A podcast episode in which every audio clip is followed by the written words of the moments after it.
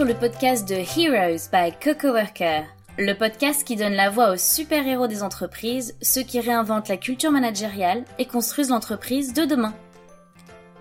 Je suis Marianne Constant, votre hôte, et chaque mois je suis ravie de pouvoir échanger avec des salariés d'entreprises qui œuvrent pour mettre l'humain au cœur de leurs organisations, grâce à des innovations managériales, des méthodes agiles, de la transformation culturelle ou encore du corporate hacking et qui réinvente ainsi aujourd'hui l'entreprise de demain. Avec ces podcasts, chez Coco Worker, on souhaite accomplir trois choses essentielles qui font partie de notre cœur de mission. D'abord, vous inspirer à passer à l'action au sein de votre entreprise grâce à des partages d'expériences authentiques et sans tabou. Ensuite, partager notre vision de l'entreprise nouvelle génération basée sur la confiance, la collaboration et la convivialité.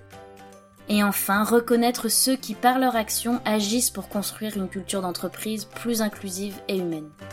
Allez, c'est parti!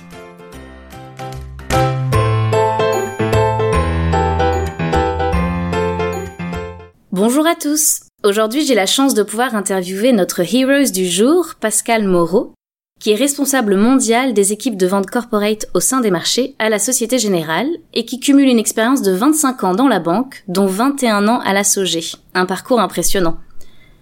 Pascal nous a été recommandé par une de nos auditrices qui l'a décrite ainsi une manager très dynamique, positive, ouverte, qui donne du sens dans un contexte professionnel pas toujours évident. En creusant un peu, on s'est rendu compte que Pascal avait de nombreux engagements professionnels, associatifs et personnels qui poussent à l'admiration tant sur le plan du don de soi que sur le plan organisationnel. On se demande même si elle ne se dédouble pas parfois. On a hâte qu'elle nous raconte où elle puise son énergie, quelle est sa vision de l'entreprise et du leadership, et quels sont ses conseils pour se créer une carrière et une vie épanouissante et tournée vers les autres. Bienvenue Pascal, comment ça va aujourd'hui? Bonjour Marianne, bah ça va très bien, surtout après une introduction aussi flatteuse. Est-ce que tu peux te présenter brièvement, toi, ton parcours, ta carrière? Alors, comme dit dans l'introduction, euh, j'ai un certain nombre euh, d'heures dans la banque. Voilà, aujourd'hui, euh, j'ai fêté mes 50 ans. Un parcours essentiellement autour du monde financier, je suis issue des études scientifiques avec euh, à l'époque beaucoup de, de, de, de cursus s'orientaient vers la finance, donc j'ai suivi ce parcours un peu classique à l'époque, qu'il est moins maintenant, hein, donc c'est pour ça qu'il y a des choses à faire autour des talents, et donc parcours dans les marchés euh, avec euh, la chance de pouvoir progresser dans la structure. Et aujourd'hui donc ce poste de, de, de, manager, de vendeur dans des dans une salle de marché avec une responsabilité mondiale. Donc un métier très riche. Donc un métier assez technique. Un métier très technique, effectivement, un métier de spécialiste, et puis un métier en constante évolution aussi. C'est un métier dans lequel on a l'impression que euh, d'un jour sur l'autre, même si les fondamentaux et les, sous-jacents restent les mêmes, les problématiques de nos clients évoluent. Il suffit d'ouvrir les journaux pour les voir euh, s'activer euh, à longueur de temps avec des vrais paris industriels qui sont passionnants. Et à nous de faire le rapprochement avec ce qui se passe sur les marchés, avec notamment bah, les marchés qui évoluent également je dirais avec une euh, forte volatilité parfois, mais également euh, une évolution de la manière de vendre, l'arrivée de technologies disruptives. Donc on met tout ça en musique et ce qui nous anime, c'est de montrer à nos clients que on va leur apporter de la valeur ajoutée et on va veiller à être les meilleurs du marché. Et toi particulièrement, toi, qu'est-ce qui t'anime? Qu'est-ce qui te passionne? Pourquoi tu te lèves le matin? Alors ce qui me fait lever le matin, c'est la volonté de faire quelque chose d'utile quelque chose euh, d'utile pour les autres, d'utile pour la banque, d'utile pour moi, d'utile pour la société. Et puis également quelque chose de bien. Je pense que euh, j'ai la chance d'avoir euh, en dessous de moi une structure de managers et des gens qui travaillent dans l'équipe avec qui on partage cette cette volonté de travailler force de good. Ça veut dire servir à quelque chose, ça veut dire être meilleur que les autres en capacité de faire progresser la science, si je puis m'exprimer ainsi, et aussi avoir du jugement, c'est-à-dire euh, être capable d'aller dans la direction qui nous semble bonne pour nos clients et bonne pour la banque. Et toi, au quotidien, ce sentiment d'être utile, tu le ressens auprès de tes équipes et aussi dans ton métier, enfin dans les deux? Oui, tout à fait, tout à fait. Je pense que on a des structures de, de managériales relativement classiques, on va dire. Hein. Mais je pense que pour le coup, euh, entre un manager et ses équipes, c'est un échange permanent. C'est un échange dans les deux sens. Voilà. Donc c'est ce, cette notion de d'apporter de la, la, valeur ajoutée dans les deux sens et d'être utile et de faire tourner l'ensemble du système, elle est importante. Je pense à tous les échelons. Et tu parlais de qu'aujourd'hui ce n'est plus forcément un parcours classique d'aller vers la finance.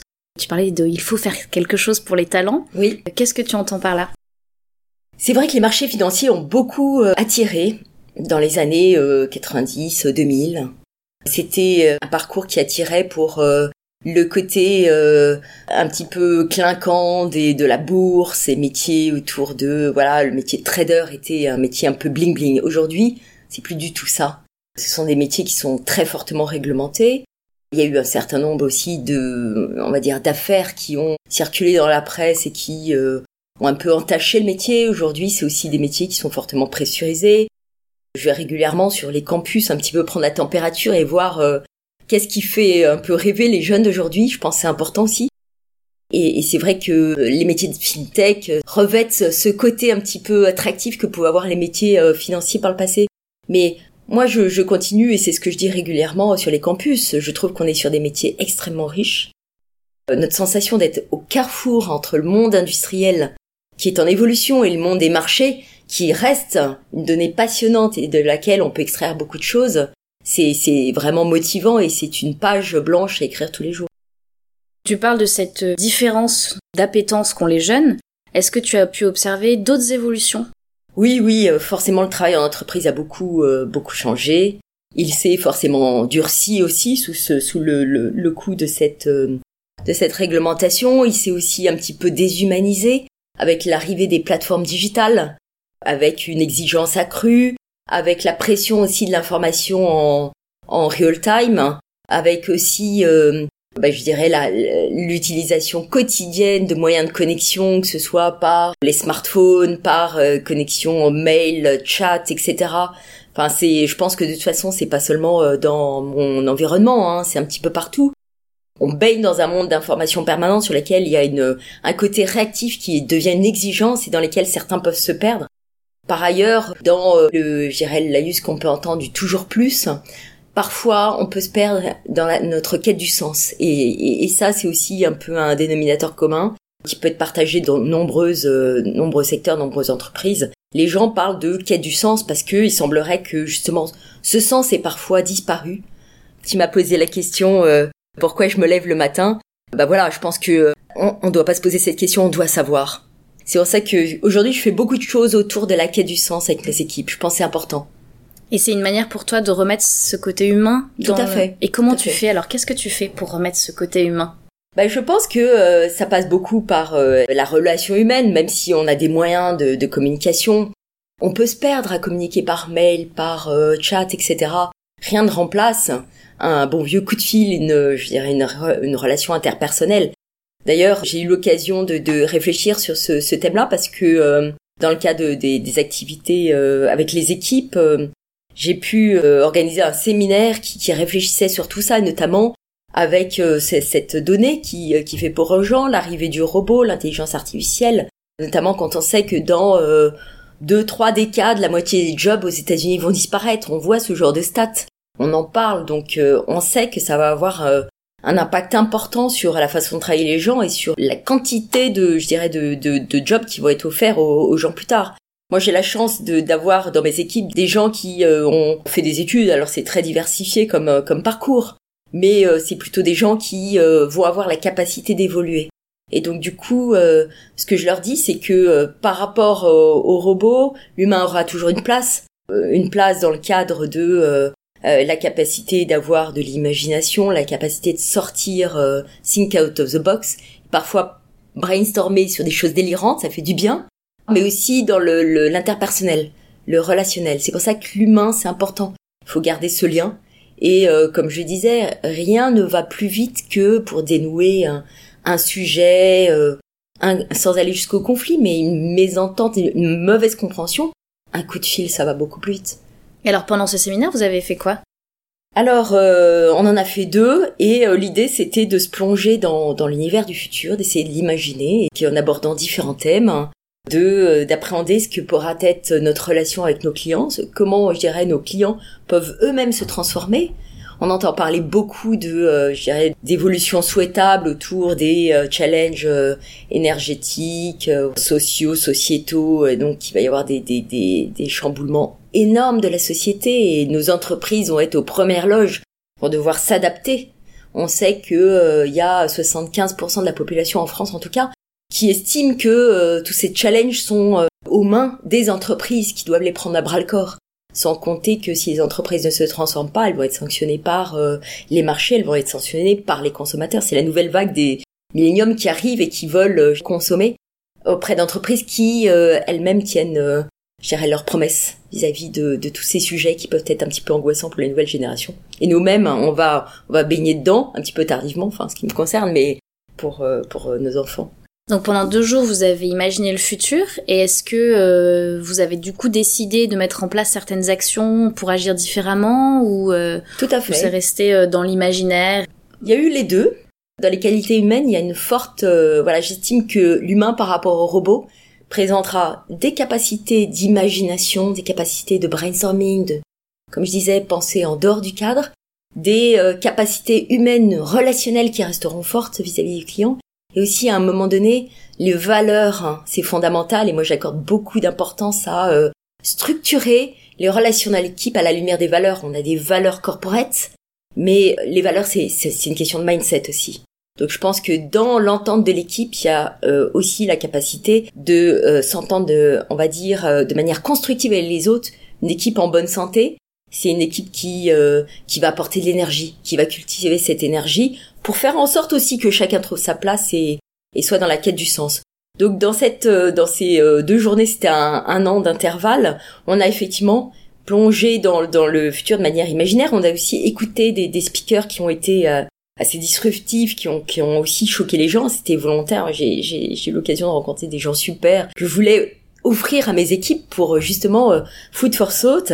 Et puis il y a un certain nombre de, de, de, sujets qui ont été évoqués, qui ont été travaillés les équipes et qui euh, ont progressé au fil du temps. La deuxième année à justement faire un peu un état des lieux de comment l'équipe s'était mise en marche. C'est une équipe qui est en bonne santé, donc c'est une équipe en marche. Et euh, bah, comment on fait aussi pour les inspirer et qu'elles se mettent à travailler sur des sujets de demain. Donc euh, la, première année, on a posé les bases avec un certain nombre de, workshops de, de, thèmes, et la deuxième année, on a montré tout le parcours déjà accompli et tout ce qui a été lancé. Petite anecdote, à l'issue du, premier séminaire, il y a un petit groupe qui s'est formé dans l'équipe de manière tout à fait spontanée et euh, qui a décidé de devenir exemplaire dans la banque en matière de green, d'impact. Donc les plutôt un leader qui a euh, unboardé un certain nombre de personnes et un petit groupe qui s'est constitué. Ils ont calculé le nombre de, kilomètres parcourus par tous les gens pour venir au travail et ils ont cherché à compenser la consommation carbone de ces déplacements ils ont monté un petit dossier, ils nous ont demandé euh, un petit budget pour euh, aller euh, planter des arbres dans les Landes. Donc du coup, bon bah c'était, on va dire, un, peu anecdotique, mais c'était très sympathique parce que ça s'est transformé en démarche active de l'équipe. Et, par ailleurs, ça a créé un petit peu de team building puisque on a dit oui, le, je dirais, la démarche s'est lancée. Et donc il y a eu une reforestation où chacun est allé planter virtuellement ses arbres. il y avait aussi la possibilité de cotiser soi-même pour augmenter la forêt. En fait, ce qui est très drôle, c'est que les gens ont doublé la mise. Spontanément. Il n'y avait absolument aucune incitation. À un moment donné, c'était proposé et Donc ça a embarqué tout le monde en fait. Ça a embarqué tout le monde et on voit que quand euh, les idées plaisent, les gens sont généreux dans leur approche. Généreux dans leur approche et notamment la deuxième année, on a travaillé autour du don aussi. On a fait appel à euh, quelqu'un qui, qui est connu, il s'appelle euh, Alexandre Mars, qui est notamment le fondateur de la Fondation EPIC, hein, qui travaille avec un certain nombre d'associations pour euh, aider dans les quatre coins de la planète. Une des initiatives aussi a été de, de, de se connecter à cette, cette fondation pour offrir aux clients qui font des opérations toute la journée sur le forex, hein, foreign exchange, le change, le marché d'échange, où ça se négocie à la cinquième décimale après la virgule. On propose à nos clients d'arrondir à la quatrième décimale immédiatement supérieure inférieure en fonction du sens de donner cette différence à une charity de leur choix.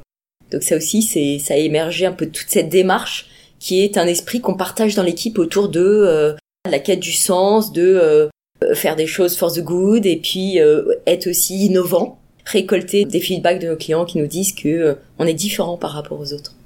Et la première fois que tu as proposé ce séminaire, est-ce que c'était quelque chose qui se passe souvent dans la banque ou est-ce que ça c'était un peu nouveau, un peu innovant et comment ça a été reçu par les équipes? On fait des séminaires régulièrement. Les, séminaires en général, c'est assez classique, c'est une euh, un déroulé de, de capacités, c'est pour faire connaître, c'est aussi pour faire un point, c'est pour euh, communiquer. Et là, c'est vrai que en fait, euh, j'avais envie de faire quelque chose de complètement différent avec mes équipes. Et bah, la première fois, c'est vrai que j'ai pris un risque c'était très personnel, donc c'était une démarche personnelle et je me suis demandé si euh, si les équipes allaient être embarquées dans le voyage ou pas. Donc euh, bon, après je me suis dit qu'est-ce que je risque? Bon, au pire ils auront perdu une journée et, au mieux, euh, bah au mieux je les aurai embarqués et, et c'est vrai que ça a été une super expérience parce que parce que bah tout le monde a été saisi par par la démarche. Hein. par il y avait des speakers extérieurs qui étaient mais totalement on va dire orthogonaux à ce qu'on fait. Voilà, ça les a en fait, euh, ça les a saisis, ça leur a ouvert le champ effectivement, et euh, ça leur a permis de, de penser différemment. On est dans un métier de spécialiste hein, et dans un métier sur lequel il y a une très forte concurrence. Le vocabulaire qui est utilisé, c'est un métier commoditisé, ça veut dire euh, voilà où les choses sont balisées, sont bien cadrées, etc. Si on fait pas justement l'effort de déborder de notre de notre champ d'action pour euh, imaginer comment on peut mieux le faire, bah c'est c'est un métier qui peut fondamentalement devenir inintéressant. Donc euh, euh, c'est important de raccrocher aux branches. comme on travaille sur le secteur des entreprises, on est très lié à l'économie réelle. Là, c'est un champ de un domaine d'expérimentation qui est juste énorme et qui est qui est, qui est génial. Et finalement, est-ce que toi, tu vois ton rôle de manager comme presque impulser cette inspiration, cette ouverture sur le monde tout en laissant la place pour que les équipes, comme pour cet exemple avec la reforestation euh, dans les Landes, mais pour qu'elles puissent elles-mêmes prendre en fait l'action et. tout à fait, tout à fait. Le rôle de manager pour moi, c'est euh, c'est un rôle de d'inspiration. c'est un rôle aussi de. C'est important. Le, le leadership consiste aussi à avoir une vision inviter les gens à partager la vision. Après, moi, je suis beaucoup pour la participation des gens en dessous, avec notamment, euh, euh, je dirais, les, les, managers et également faire appel aux équipes. Je pense que euh, il faut sortir du, du carcan euh, managérial strict. Il y a, il y a aussi beaucoup d'énergie à tous les échelons, y compris des juniors qui peuvent arriver avec des idées nouvelles, qui ont envie de prendre euh, une participation dans l'édifice. Hein, on parle beaucoup de, bâtisseurs avec Notre-Dame, etc. Mais c'est vrai que l'anecdote du euh, des trois euh, tailleurs de pierre et dont le dernier qui construit une cathédrale est particulièrement adapté. Je considère que euh, une équipe, c'est un ensemble de gens, c'est un corps vivant et chacun a sa participation. Est-ce que tu peux nous la raconter, euh, l'anecdote pour ceux qui connaissent pas? hum. Alors c'est trois tailleurs de pierre, donc euh, les uns à côté des autres, chacun fait son métier de tailler la pierre, et donc euh, on demande au premier, bah qu'est-ce que tu fais? Il est là avec son maillet et son marteau, et il dit bah moi je taille les pierres. Bon. Ensuite la personne demande au deuxième, bah qu'est-ce que tu fais? Et le deuxième répond, bah moi je fais une sculpture. Hein, donc on commence à aller dans le sens, la finalité. Et puis euh, le, le, passant euh, va vers le troisième et lui demande euh, qu'est-ce que tu fais? Et le troisième répond je bâtis une cathédrale. Donc j'aime bien cette anecdote, voilà, enfin elle, elle, elle, a été rabâchée, etc. C'est fait un peu partie de, des lieux communs, mais mais mais je pense que, enfin voilà, partir d'une activité simple, on peut dire, hein, bah, l'idée c'est c'est de donner une finalité, de d'aller vers le sens, mais aussi d'avoir de l'ambition. Je pense que l'ambition elle est importante. Le manager il doit avoir de l'ambition pour ses équipes. C'est important de les tirer vers le haut, d'être une source d'inspiration, mais aussi d'allumer chez les gens. Ce qui peut être allumé, les gens sont tous différents. Et quand on est manager, on doit avoir euh, la capacité de gérer des profils différents, d'accepter des profils différents dès lors que euh, bah, l'ensemble fit, qu'il y a une bonne, euh, on va dire, juxtaposition des gens qui interagissent de manière harmonieuse. Chacun a une mission. Voilà, les gens ne peuvent pas être bon dans tous les domaines, il y a des spécificités, il faut être capable de mettre les gens en confort sur leur spécialité, pas en confort où euh, on, euh, se, on, rentre dans une routine, mais c'est, euh, on va dire, un bien-être pour exploiter au maximum les talents qu'on a. Et c'est important d'ailleurs de que les gens puissent identifier leur leur leur talent propre. À un moment donné, j'avais fait un petit espèce de petit questionnaire que euh, j'avais soumis à un moment donné aux équipes sur la base du volontariat parce que je voulais pas le transformer comme un exercice euh, HR indispensable à clôturer avant telle heure, etc. Mais je trouvais que c'était important. Il était structuré en trois parties. La première partie consistait à, à faire le tour de ce qu'on est. C'est se, se connaître. C'est, c'est, c'est quoi tes forces? Où est-ce que tu es bon? C'est quoi tes faiblesses? Qu'est-ce que tu peux améliorer? Dans le système français, on parle beaucoup des faiblesses. Donc, travaille sur tes faiblesses. Mais en fait, euh, on est un petit peu teinté aussi d'anglo-saxon de par ce métier, euh, je dirais, qui traverse les frontières. Nos clients traversent les frontières, on les accompagne. Et donc, du coup, baigner dans une culture étrangère, c'est aussi très euh, très nourrissant. Et, et, moi, je trouve que travailler ses forces avant tout, c'est quelque chose qui qui donne de l'élan, c'est quelque chose qui propulse.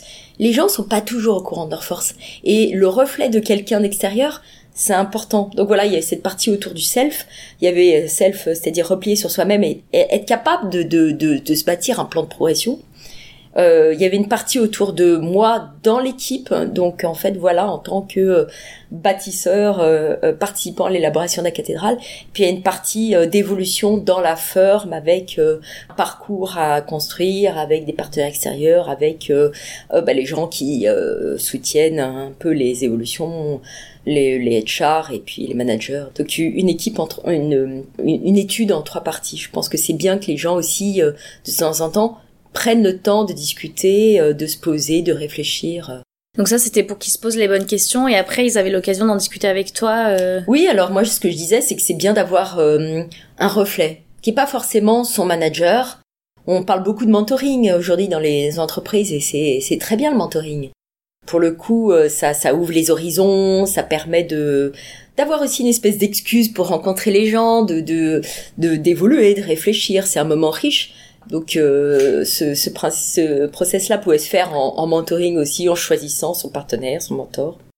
Et comment on fait quand on a des équipes très larges? Parce que j'imagine que tu as des équipes très larges pour avoir ce temps ou en tout cas cette attention pour allumer cette flamme chez chacun.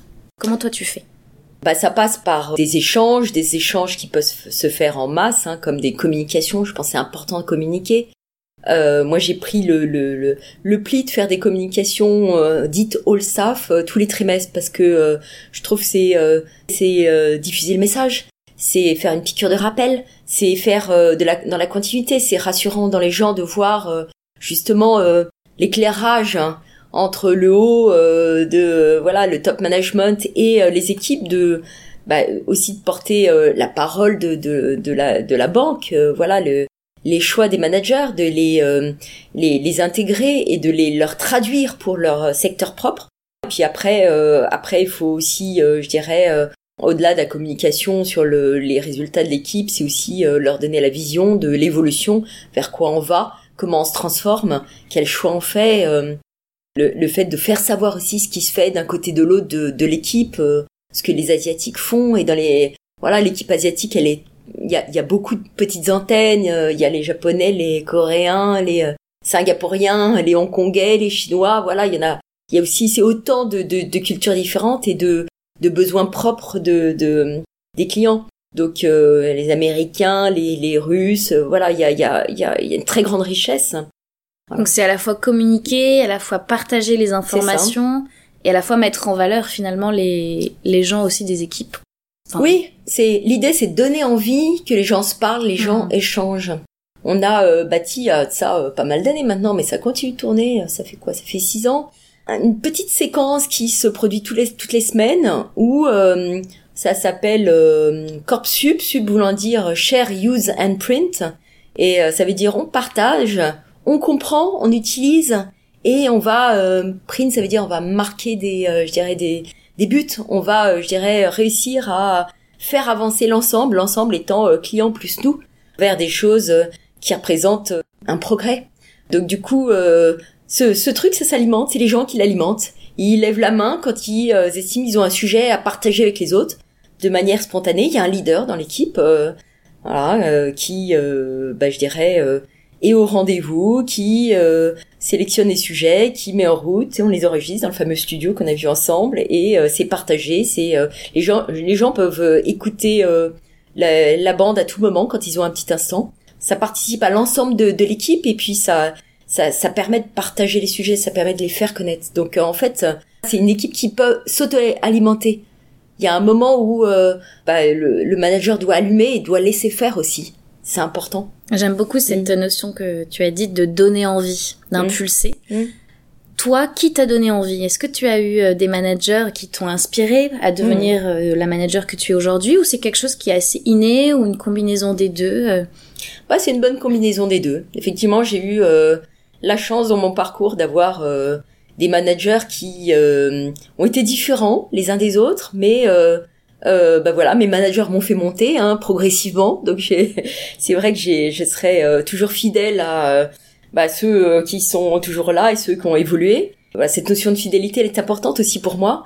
Et je pense que ce qui est important aussi, c'est le côté euh, être capable de s'adapter. Hein. Darwin a dit euh, l'espèce qui restera, c'est pas l'espèce la plus intelligente ou la plus forte, c'est l'espèce qui s'adapte. Voilà, s'adapter, c'est important. S'adapter aussi, prendre le, le bon qu'il y a chez les gens. Pense que c'est c'est aussi important. moi, je vois par exemple, j'ai quatre enfants euh, chacun à leur euh, époque quand ils sont devenus adolescents. Enfin, j'en ai encore un petit dernier, mais voilà, sur les ados que, j'ai vus, euh, à un moment donné, ils rentrent et disent « Oh, ça, c'est nul !» Je dis « Non, ça n'est pas nul. Tu n'as sans doute pas remarqué. Je dirais la petite étincelle, mais il y en a. Il y en a forcément une, il faut la voir. Voilà, tout n'est pas acheté. On peut avoir, on peut passer un plus ou moins bon moment. On peut être plus ou moins nourri, mais il y a des choses à, à garder, ou du moins morale de l'histoire à conserver quelque part dans une petite case. Voilà, donc euh, cette capacité de distinguer aussi chez les gens, donc euh, dans le management, bah, qu'est-ce que qu'est-ce que ça peut, peut m'apporter? Comment on peut fonctionner euh, en osmose pour justement bah, moi-même grandir et aussi faire grandir les managers? Parce que je pense que c'est dans les deux sens, comme je disais avec mes équipes. On est on est dans une chaîne, on s'auto-alimente les uns les autres, c'est important. Donc c'est un côté très optimiste euh, de l'humanité, de la vision du management, de l'entreprise. Oui, oui. Alors euh, effectivement, il peut y avoir des situations où ça se passe pas comme ça. Hein. Donc euh, tout n'est pas rose, mais je pense qu'il faut tendre vers vers l'harmonieux. Je pense que il faut tendre vers l'équilibre, le, le, côté harmonieux, le côté où les choses se passent bien. Moi, je suis pour les happy end. Tant mieux, moi aussi. Et est-ce que tu peux nous raconter peut-être une de tes plus grandes fiertés? Euh, ce qui me rend fière, c'est de voir euh, justement les, équipes en, bonne santé mentale, on va dire, et santé d'équipe qui euh, partagent ensemble, qui qui fonctionnent, je dirais à plein. Moi, ma fierté, c'est la reconnaissance que mes équipes peuvent avoir hein, en interne, hein, puisque, enfin, c'est connu pour être une, une équipe qui va de l'avant, qui est bien calibrée, qui est bien, je dirais, bien dans sa tête. Et c'est aussi une reconnaissance en externe on a régulièrement des euh, ce qu'on appelle des reconnaissances, des awards dans l'industrie.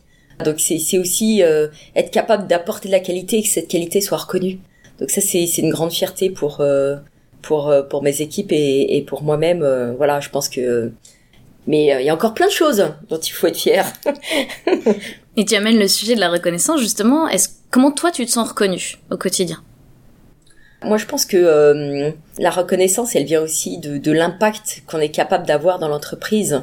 Si sa voix porte, si ses idées sont retenues, si euh, justement on avait commencé à parler au départ de d'être utile, je pense que c'est c'est extrêmement important que les gens se sentent utiles et euh, ça va de pair avec la reconnaissance.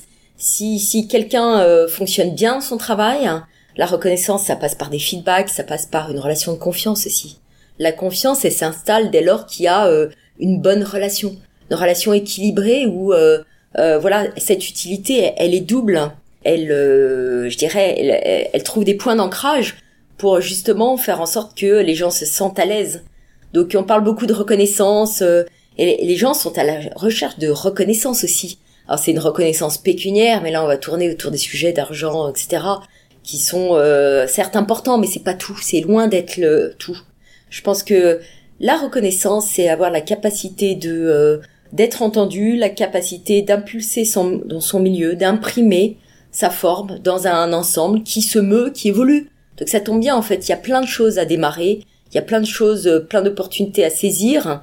Je veux dire, le champ des possibles est énorme et euh, toutes les bonnes volontés peuvent marquer, je dirais, de leur empreinte cette l'évolution du collectif quoi. Donc ce n'est pas que la responsabilité du manager de reconnaître ses équipes, il y a aussi un échange, c'est un échange. c'est un échange et et justement, enfin, je pense que la, la reconnaissance, elle se construit dans les deux sens. Et les gens qui disent je suis pas reconnu, mais ça veut dire quoi? Je suis pas reconnu. Qu'est-ce qui se passe mal? Voilà, qu'est-ce que tu as l'impression que euh, ton travail n'est pas parce que dans reconnu il y a connu. Donc déjà, bah c'est sûr que euh, faire son, son son travail dans son coin, c'est sans doute voué à générer ce genre de sentiment. Je pense que c'est important aussi d'aller vers les autres. Aujourd'hui, on peut pas rester cloisonné et faire euh, à, à, faire son, son travail dans son coin. Je parle depuis le début de, de, de, de, de maillons, de gens qui s'interconnectent. Dans mon dernier séminaire, j'avais utilisé aussi un spécialiste du biomimétisme. Alors entre biomimétisme et finance, on a l'impression que c'est complètement euh, en dehors du sujet. Et justement, ce qui, m'amuse, c'est de, frapper les gens, de les saisir et de les faire réfléchir. Dans le biomimétisme, la, nature qui a justement réussi à s'adapter, elle a quelque chose de très très fort que euh, euh quand on parlait de, du, du, durcissement de l'entreprise et notamment de la, l'over quota d'informations, la nature sait capter l'information. Elle a des capteurs d'information qui intègrent cette, information de manière harmonieuse. Et c'est sur cette, euh, cette intégration de l'information justement qu'il faut qu'on travaille. L'homme produit en utilisant, en consommant. La nature, elle consomme beaucoup moins. Elle utilise beaucoup l'information. Donc euh, c'est assez amusant d'étudier le système de la forêt avec la sous-couche d'humus, avec les plantes un peu intermédiaires, avec les, les arbres, les feuilles, l'écosystème, avec les abeilles, les oiseaux, ce qu'on veut, etc. Mais c'est vrai que c'est un peu représentatif de comment ça doit fonctionner une équipe. Moi, je suis beaucoup pour euh, la reconnaissance de proche en proche, les mouvements aussi euh, entre euh, les, les producteurs et les managers, c'est très important. Je parlais aussi de confiance. La confiance, elle se bâtit, elle se bâtit dans cette, cet échange. Voilà, donc chacun a sa part dans la reconnaissance et euh, dans la construction de des des euh, de, de cet ensemble d'équipes, de corps vivants qui euh, tournent de manière harmonieuse. Et qui se sert des forces de chacun pour Exactement. et tu parlais des différences culturelles qu'en France, on a tendance à faire un focus sur les faiblesses et à dire bon comment vas-tu améliorer ça, etc. Est-ce que du coup, toi, dans ta manière de donner de la reconnaissance aussi à tes équipes, tu tu mets en avant et les forces et les faiblesses, tu fais des feedbacks et positifs et constructifs. Comment toi, euh, tu t'essayes de trouver cet équilibre? Je pense que ça dépend aussi des, attentes des gens, ça dépend aussi de leur, euh, leur projection. Tout le monde n'est pas ambitieux de la même manière. Tout le monde n'a pas envie d'avoir le même parcours. Donc il faut voir aussi les attentes. C'est important pour doser aussi euh, bah, le feedback, doser aussi les, efforts attendus à travers euh, toute l'équipe, il y a aussi une notion de d'exigence. Hein. L'ambition, euh, ambition et exigence, ça va un peu de pair. Hein. D'aller de l'avant, donc euh, ben voilà, ça ça se fait pas tout seul. Hein. Faut travailler, faut mettre le pied à l'étrier, faut faut donner de soi. Mais les les gens sont inégaux par rapport à tout ça.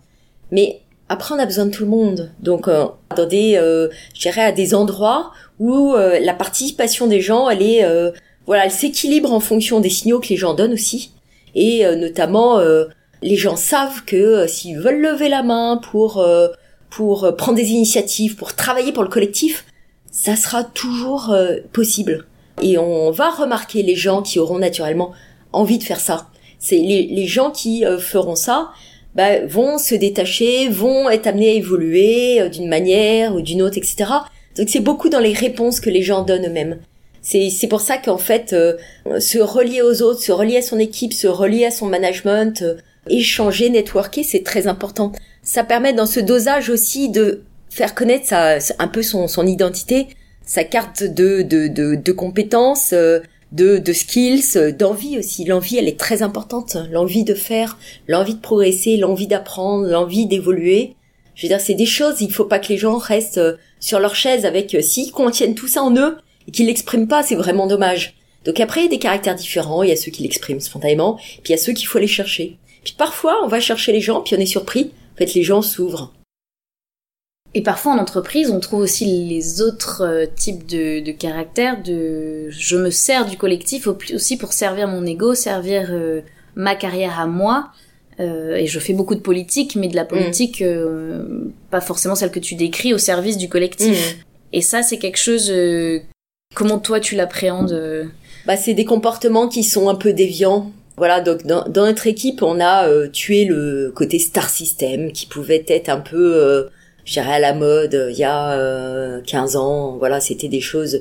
Ça, ça allait de pair avec une façon de voir les marchés différente. Aujourd'hui, c'est devenu une industrie comme les autres.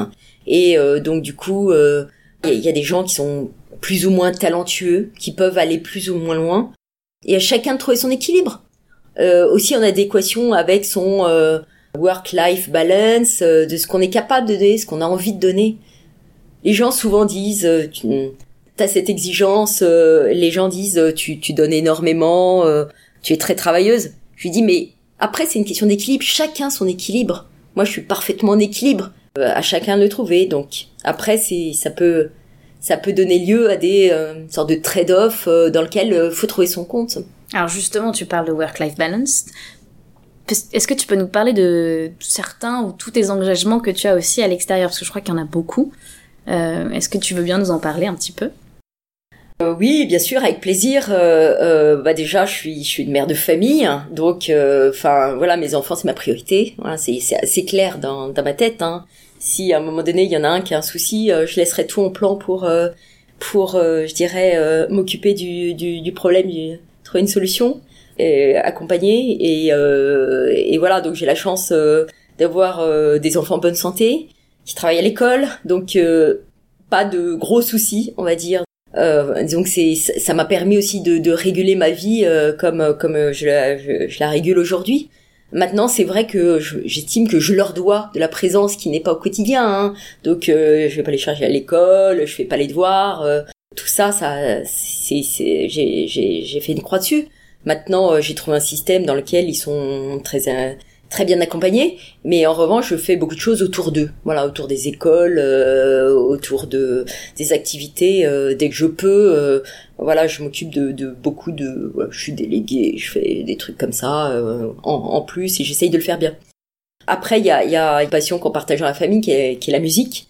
Donc, j'ai la chance d'avoir un mari qui, qui, qui fait beaucoup de piano, qui donne des concerts voilà, en plus de, de son job, euh, les enfants ont tous fait de la musique, euh, on fait des petits concerts euh, familiaux, mon mari donne des concerts, euh, donc c'est sympa. Et puis il nous arrive aussi de faire des concerts à but caritatif pour faire une levée de fonds.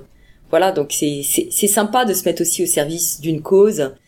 Tu en fais un novembre prochain, non Si je Tout à fait. Voilà, il y aura un concert le 20 novembre pour l'association Imagine for Margot qui euh, lève des fonds pour euh, aider la recherche euh, qui lutte contre le cancer des enfants.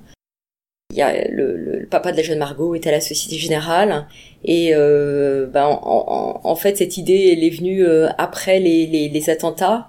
mon mari voulait faire quelque chose pour aider les victimes des attentats à Paris et avait suggéré de faire une levée de fonds pour pour pour trouver des fonds pour aider les victimes et puis ben, l'association était débordée et euh, jamais euh, vraiment donné suite. Et euh, du coup, en fait, mon mari a pensé à l'Institut Curie, voilà, puisqu'on était donateur depuis un moment. Et, et puis, bah, l'année d'après, j'ai proposé qu'on se rallie à Imagine for Margot, qui organisait des grandes courses. notamment, il y en a une le 30 septembre. Hein, c'est leur event. Et puis, bah, nous, on contribue modestement avec ce petit concert euh, dans lequel euh, beaucoup de, de, nos amis, nos relations et puis de plus en plus de gens de la Société Générale viennent. Alors le 20 novembre, c'est où et où est-ce qu'on peut trouver des billets? Alors c'est au Grand Amphi de, de la Sorbonne. Cette fois-ci, ça sera alors l'ampleur a augmenté au fil des années. L'année dernière, c'était euh, à Salle Corto et 400 places. Et cette année, il y aura 700 places. Cette, cette fois-ci, c'est un concerto pour piano et orchestre. Donc euh, ça va être un super truc. et j'aimerais bien juste rebondir sur une chose que tu as dite. Tu as dit, euh, je me suis organisée pour que mes enfants soient entourés et j'ai fait une croix dessus sur savoir que moi je vais pas les accompagner forcément faire leurs devoirs euh, le soir. Est-ce que tu as eu des critiques sur ce sujet-là? En tant que femme Parfois on pourrait euh, je sais que j'ai des, amis autour de moi qui ont des enfants et qui euh, se sentent coupables de ne pas faire ça justement. Euh, et en même temps envie d'avoir une carrière et sont très intéressés par leur métier et qui parfois ont des critiques de la société, de, leurs, de leur entourage, etc. Comment toi tu as, tu as assumé ce choix finalement qui est le tien et... Enfin, j'ai vu une vraie différence entre mon premier et mon dernier, il y a 11 ans d'écart. Et c'est vrai que pour le premier, euh, il n'y avait pas moins de femmes qui travaillaient. pour le dernier, toutes les femmes travaillent. Hein. Donc euh, après, c'est vrai qu'il y a travailler, travailler, il y a, il y a travailler en, en étant habitant, et puis il y a, y a, y a travailler en euh, ayant des horaires lourds, en voyageant, etc. Du coup, la notion de travailler, finalement, elle est rentrée dans les mœurs assez facilement. Euh, je me souviens aussi que les écoles disaient hum, délégués, parents délégués, nous ne voulons pas de maman qui travaille. C'était assez amusant de voir ce, ce, ce, ce côté un peu euh, contraignant, restrictif, de, même apporté par la société, la structure, l'école. Aujourd'hui, c'est plus ça. Moi, euh, les euh, les euh, les maîtresses savent que je travaille. D'ailleurs, on capitalise là-dessus parce que je leur dis est-ce que vous voulez, tiens, en fin de semaine, je suis dans tel pays, vous voulez que j'apporte des bonbons de du pays pour faire ouvrir la culture? Et les maîtresses sont ravies. Je fais genre des petits trucs, donc c'est c'est c'est assez amusant. Donc ça ne t'a jamais posé problème Non, enfin moi, j'écoute pas non plus les les voilà les les, les, les, critiques qui révèlent souvent un déséquilibre de la personne qui fournit les critiques plus que de choses. Après, c'est vrai que bon, euh, comme je disais, ça demande du sacrifice, mais il faut être à l'aise avec ce qu'on fait. Il faut pas jamais avoir de regrets. L'idée, c'est d'aller à fond dans tout ce qu'on fait pour pas avoir de regrets.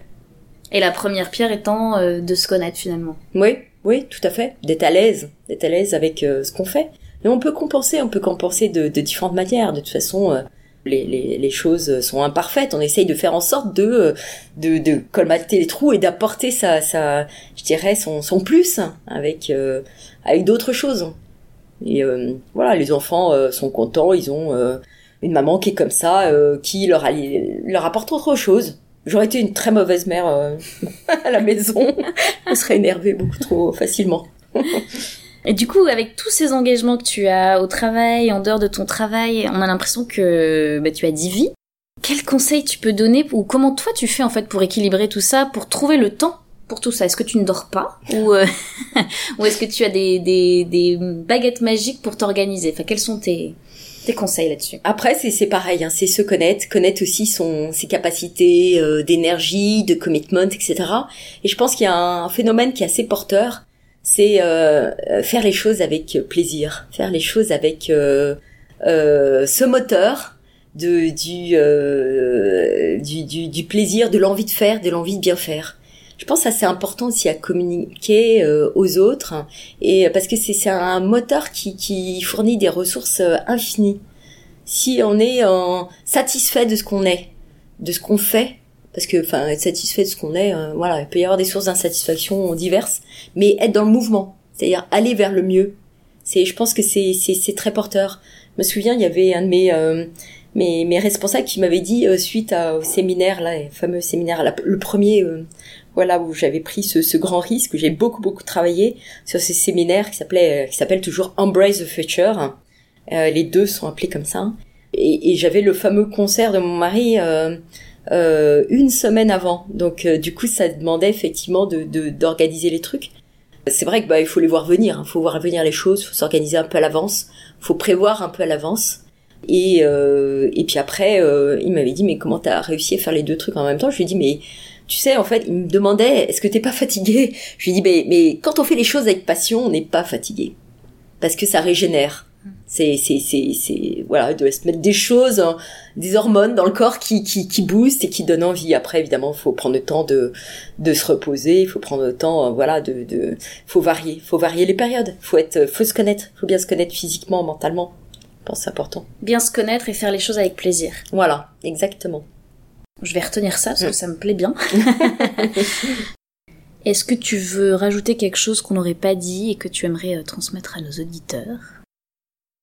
J'ai euh, tourné autour de la confiance, autour de des échanges, autour de du de, l'ambition, de l'exigence, de la bienveillance, de, euh, de de toutes ces valeurs. Je pense que ça se sent si ce sont des mots qui sont utilisés pour faire bien sur une présentation. Et je pense que c'est différent de les utiliser pour euh, justement dans le but de de, de, de, captiver les gens, de, de, d'organiser cette, cette construction d'équipe ou de les vivre réellement.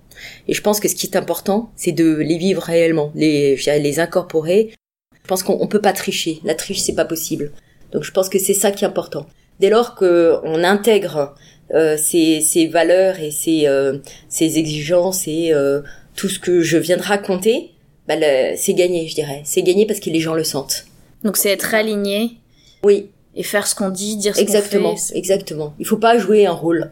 Faut, faut être soi. Avec, euh, on parlait tout à l'heure euh, de des managers. Voilà, les gens sont pas parfaits. Je suis pas parfaite, euh, mais il faut être capable de trouver le bon. Il faut être capable aussi de capitaliser sur tout ça. Je pense que c'est important.